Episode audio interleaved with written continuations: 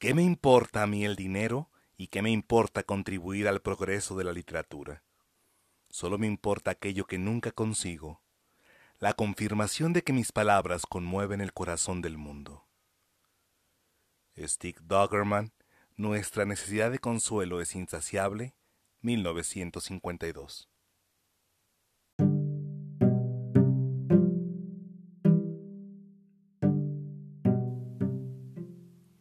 Hola, ¿qué tal, mundos posibles? Yo soy Jorge Ursúa, soy profesor de literatura y les doy la bienvenida al 36 episodio de Cuento Luego Existo, un podcast que busca fomentar la lectura de cuentos de diversos autores. Hoy tengo como invitado un cuento fascinante que nos mantiene en todo momento con la ansiedad acerca de lo que va a ocurrir. Se titula Matar a un niño, del escritor sueco Stig Doggerman publicado en 1948. Adentrémonos en una historia en donde los caminos de un conductor y un niño se entrecruzan trágicamente. Pero antes de entrar en materia con el relato, hagamos un breve recorrido por la vida de Stig Halvard Anderson.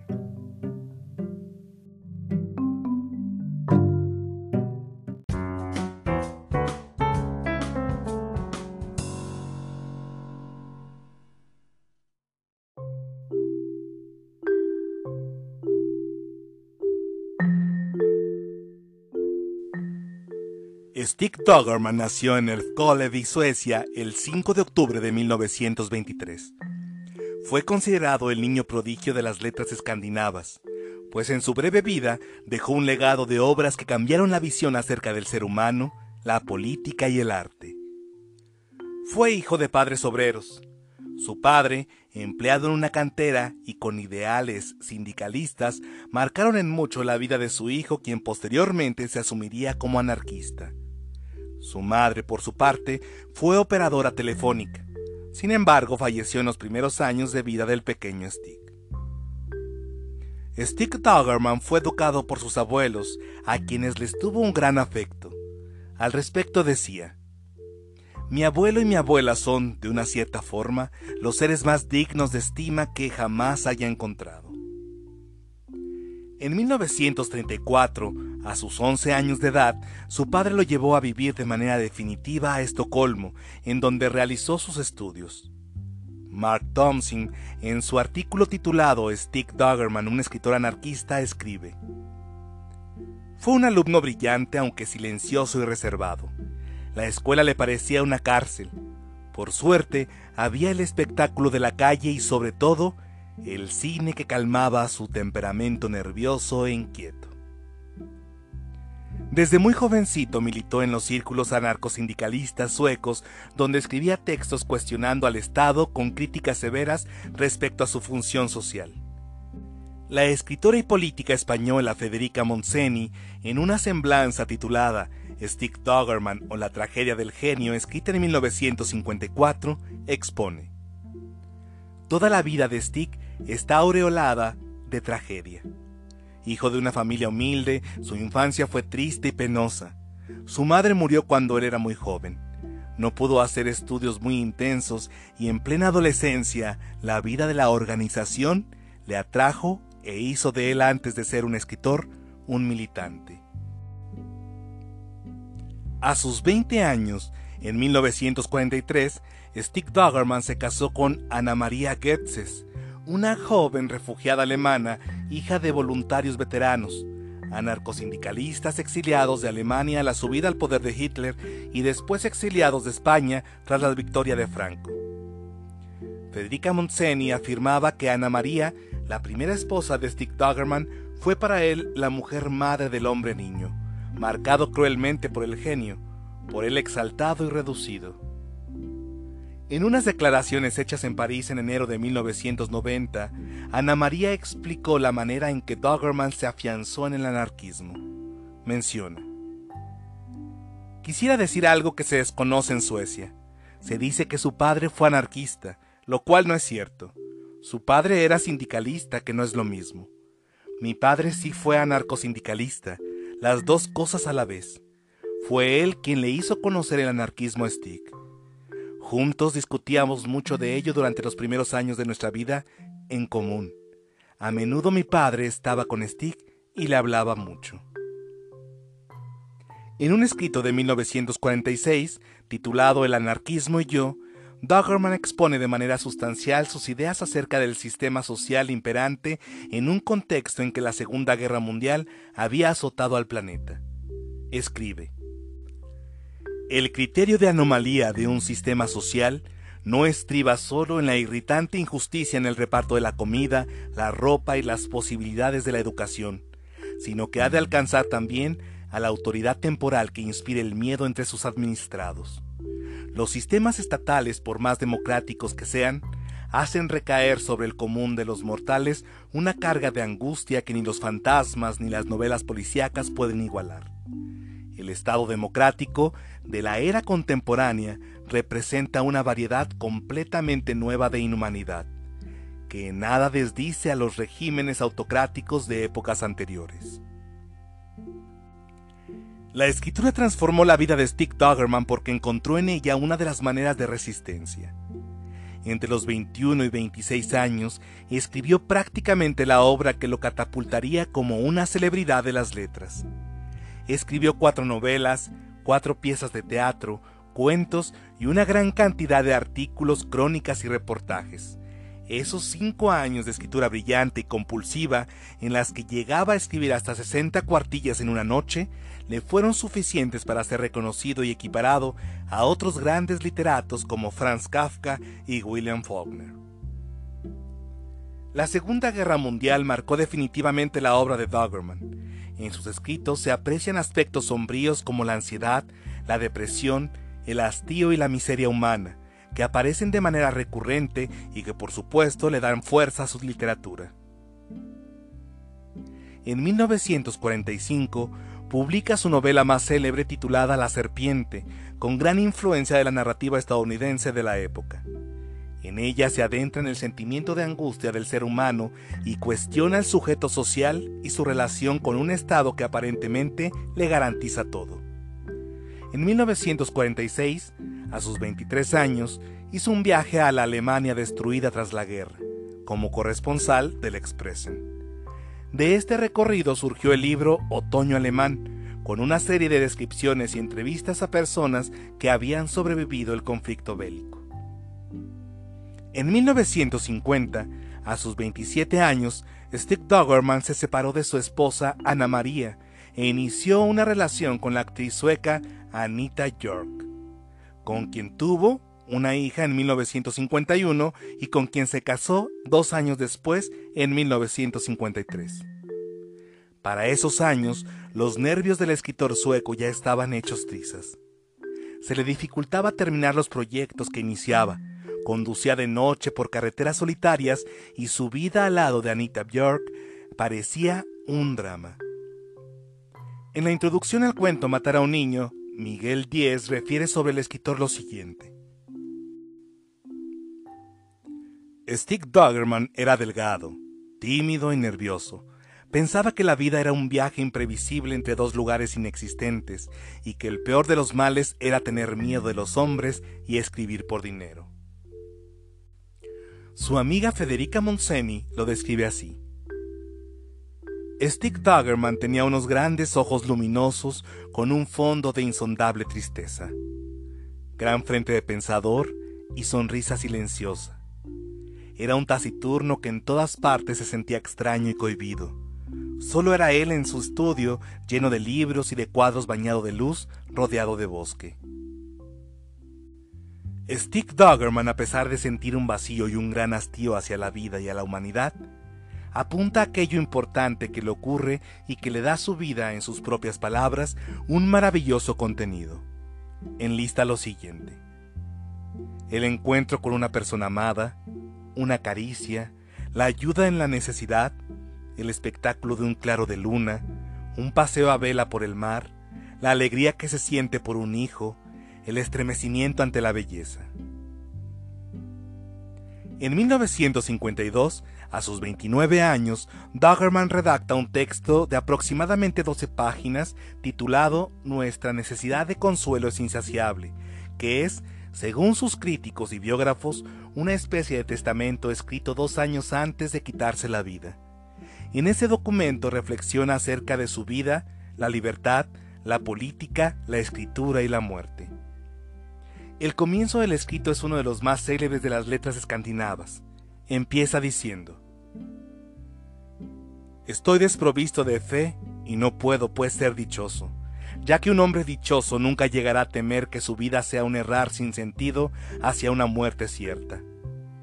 No me ha sido dado en herencia ni un Dios ni un punto firme en la tierra desde el cual poder llamar la atención de Dios, ni he heredado tampoco el furor disimulado del escéptico, ni las astucias del racionalista, ni el ardiente candor del ateo. Por eso, no me atrevo a tirar la piedra ni a quien cree en cosas que yo dudo, ni a quien idolatra la duda como si ésta no estuviera rodeada de tinieblas. Esta piedra me alcanzaría a mí mismo, ya que de una cosa estoy convencido. La necesidad de consuelo que tiene el ser humano es insaciable. Acerca de sus habilidades en la escritura, redactó. Me esclaviza mi talento hasta el punto de no atreverme a utilizarlo por miedo a perderlo. Además, soy de tal modo esclavo de mi nombre que apenas me atrevo a escribir por miedo a dañarlo. Y cuando llega la depresión, soy también su esclavo. Mi mayor aspiración es retenerla, mi mayor placer es sentir que todo lo que yo valía residía en lo que creo haber perdido, la capacidad de crear belleza a partir de mi desesperación, de mi hastío y de mis debilidades. En ese mismo texto expone además las ideas que atormentaban su mente y la manera en que sus propios fantasmas lo hundían en la depresión y lo orillaban a pensar de manera constante en la muerte. Escribe. La depresión es una muñeca rusa, y en la séptima muñeca hay un cuchillo, una hoja de afeitar, un veneno, unas aguas profundas y un salto al vacío acabo por convertirme en esclavo de todos esos instrumentos de muerte. Como perros me persiguen, o yo a ellos como si fuese yo mismo un perro, y creo comprender que el suicidio es la única prueba de la libertad humana. Stick Doggerman murió el 4 de noviembre de 1954 a sus 31 años. La joven estrella de las letras suecas se suicidó porque no soportó más el hastío hacia el mundo. La noche de su muerte se encerró en el garage de su casa, puso en marcha el motor de su coche y se recostó a esperar la muerte. En palabras de Federica Montseny, Stick fue de los que no pudiendo creer en todo, no pudieron creer en nada. Stick, en cierto modo, es el símbolo mismo del drama espiritual de la juventud moderna. Herida de muerte moral, de muerte íntima, por lo que han sido las aberraciones y los horrores de la pasada guerra. Stick, aparte de su genio y quizá a causa de su genio, era un hombre absolutamente incapaz de luchar con la vida por la vida y en la vida. Era más inútil e indefenso que un niño. El propio epitafio soñado por Stick Dagerman rezaba así. Aquí descansa un escritor sueco, cálido por nada. Su crimen fue la inocencia, olvidadle pronto.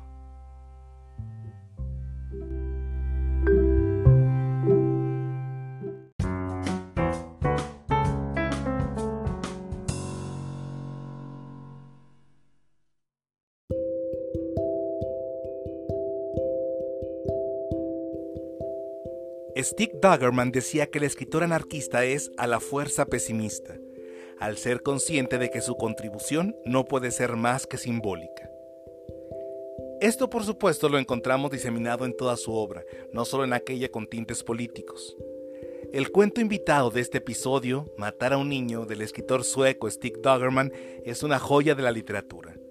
Lo leí por primera vez en una antología titulada Los relatos más bellos del mundo, en donde aparecen otros textos que también me gustan muchísimo, como Una rosa para Emily, de William Faulkner, Bola de cebo, de Guy de Maupassant, Los nueve billones de nombres de Dios, de Arthur C. Clarke, y El jorobado, de Arthur Conan Doyle.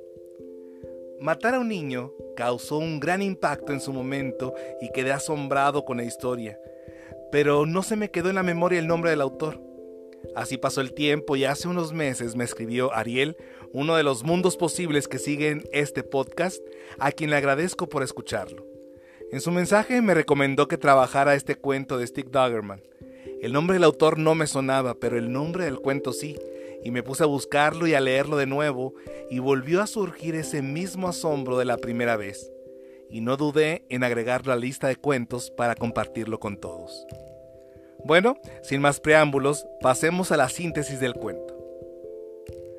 Matar a un niño narra dos historias que en algún punto se encuentran.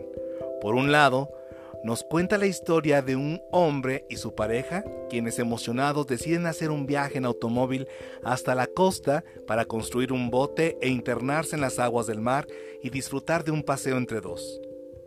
La emocionada pareja, en la añoranza de un buen día, proyecta una felicidad exorbitante. Se toman fotografías en algunas paradas que van haciendo, juegan a soñar despiertos mientras el viento les pega en la cara, aumentan la velocidad en la aparente carretera solitaria. Por otro lado, a la par entretejida conocemos la historia de una pequeña familia de tres integrantes, mamá, papá e hijo, quienes viven en un pueblo de paso, un pueblo al lado de la carretera. Es un día común de domingo mientras el padre se afeita, la mamá prepara café y su pequeño hijo sentado en el piso se anuda las agujetas. Es el retrato de una familia típica que también tiene la ilusión de pasar un día en bote, pero no en el mar, sino en las aguas de un riachuelo. La emoción nos embarga porque creen que será un día de dicha y felicidad. Aunque en ambas historias refleja una dichosa felicidad, sabemos de manera anticipada, tanto por el título del cuento como por el propio narrador, que un hombre bueno que conduce un automóvil matará a un niño en el tercer pueblo por el que pase. La madre del niño se da cuenta que hace falta azúcar en la alacena y le pide a su hijo que vaya y le pida un poco de azúcar a los vecinos de enfrente, cuya casa se encuentra cruzando la carretera. También le pide que vaya rápido, corriendo, pues el paseo en bote los espera. Después de conseguir el azúcar, el niño se encamina hacia su casa. Entonces, las dos historias son una misma. El niño es atropellado por el automóvil de la pareja feliz que viajaba hacia el mar. Después del suceso trágico, el narrador nos expone desde la visión del hombre que mató a un niño una reflexión acerca de la fugacidad de la vida y de la felicidad. Y ahí termina el cuento.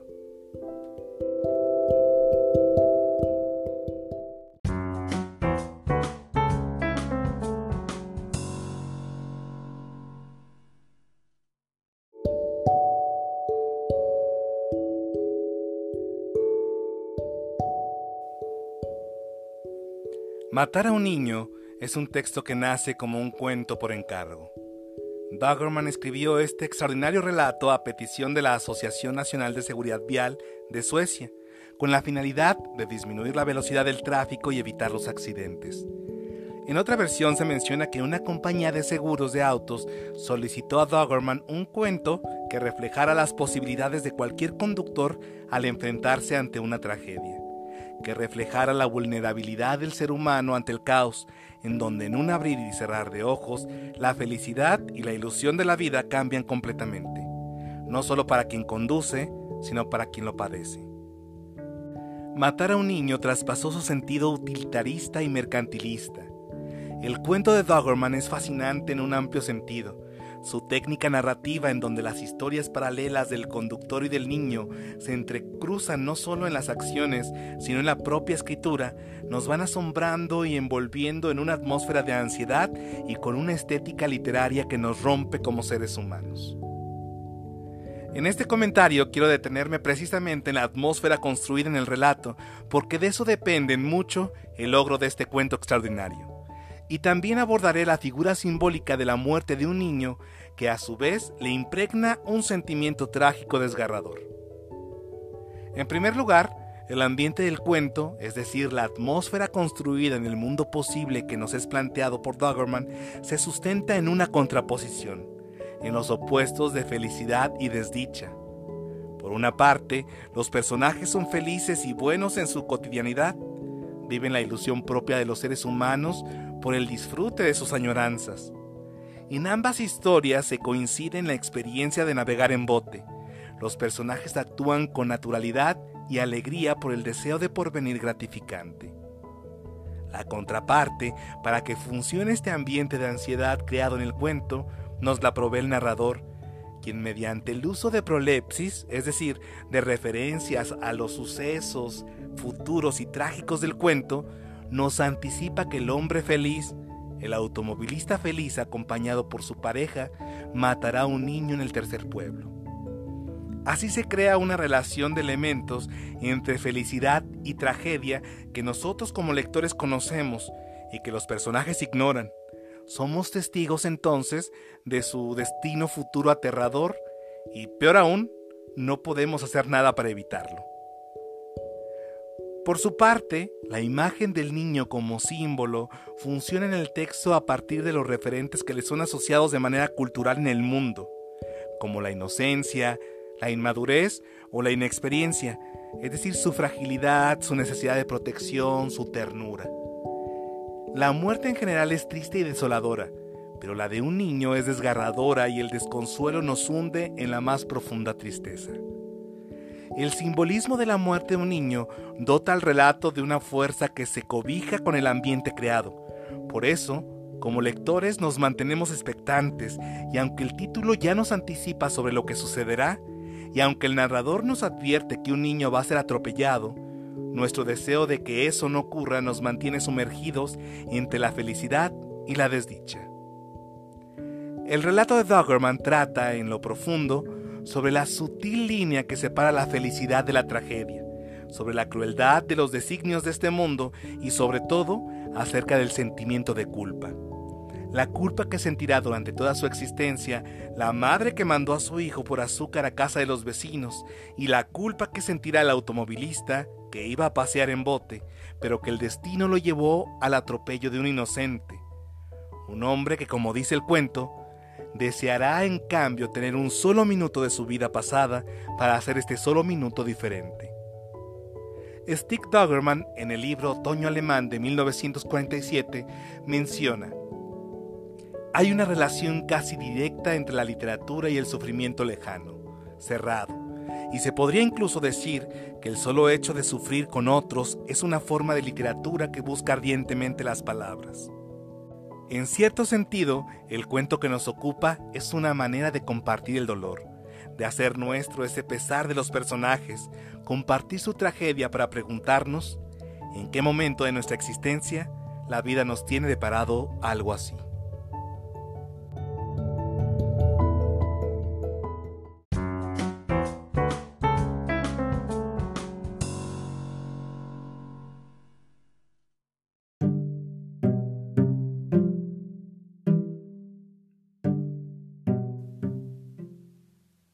Los cuentos de Doggerman son asombrosos. Su técnica narrativa nos mantiene expectantes en una vorágine de acontecimientos que se suscitan para causarnos un verdadero impacto. Les recomiendo que se acerquen a su obra literaria que es imperdible. Antes de despedirme, les recomiendo otros textos que también son fenomenales. Número 1. En Gettysburg, es un relato que cuenta la historia de unos soldados que caminan en la oscuridad sobre los cadáveres de otros soldados caídos tras un enfrentamiento. Describe las sensaciones y los olores de una vereda de cuerpos sin vida. Número 2. Invierno en Belleville. Es un relato que cuenta la historia de varios extranjeros exiliados en París que fueron víctimas de opresión en sus países de origen la historia se centra en una problemática particular entre dichos personajes. Número 3. Los Juegos de la Noche. Es la historia de un niño que juega a imaginar que es invisible y que puede llegar a este lugar donde está su padre para llevarlo de regreso a casa. Número 4. Memorias de un niño relata los recuerdos de la infancia de un pequeño niño que vive con sus abuelos en una granja, sumido en la nostalgia y el dolor de no conocer a sus padres, y recrea en su imaginación episodios posibles en donde por fin los encuentra. Número 5. Una tragedia menor. Cuenta la historia de un cartero, un hombre casado de mentalidad romántica que se enamora de una mujer, también casada, a quien le entrega la correspondencia del marido. Número 6. Nuestra necesidad de consuelo es insaciable. No es un relato, es más bien un texto filosófico, una especie de testamento literario en que Doggerman expresa de manera abierta su postura ante la vida. En ese texto habla sobre la idea de libertad, sobre la literatura y sobre el sentido de la vida. Y uno más, número 7. Cuidado con el perro. Es un poema muy breve que hace una crítica severa al pensamiento y a los discursos clasistas. También es imperdible. Gracias por acompañarme en este episodio de Cuento Luego Existo. Espero que haya sido de tu agrado. Si te gustó este podcast, te invito a que lo compartas. Sígueme en redes sociales, en Facebook, Instagram y en YouTube como Cuento Luego Existo. Los invito a que me sigan en los laberintos de la imaginación para que podamos seguir existiendo en las palabras. Hasta la próxima.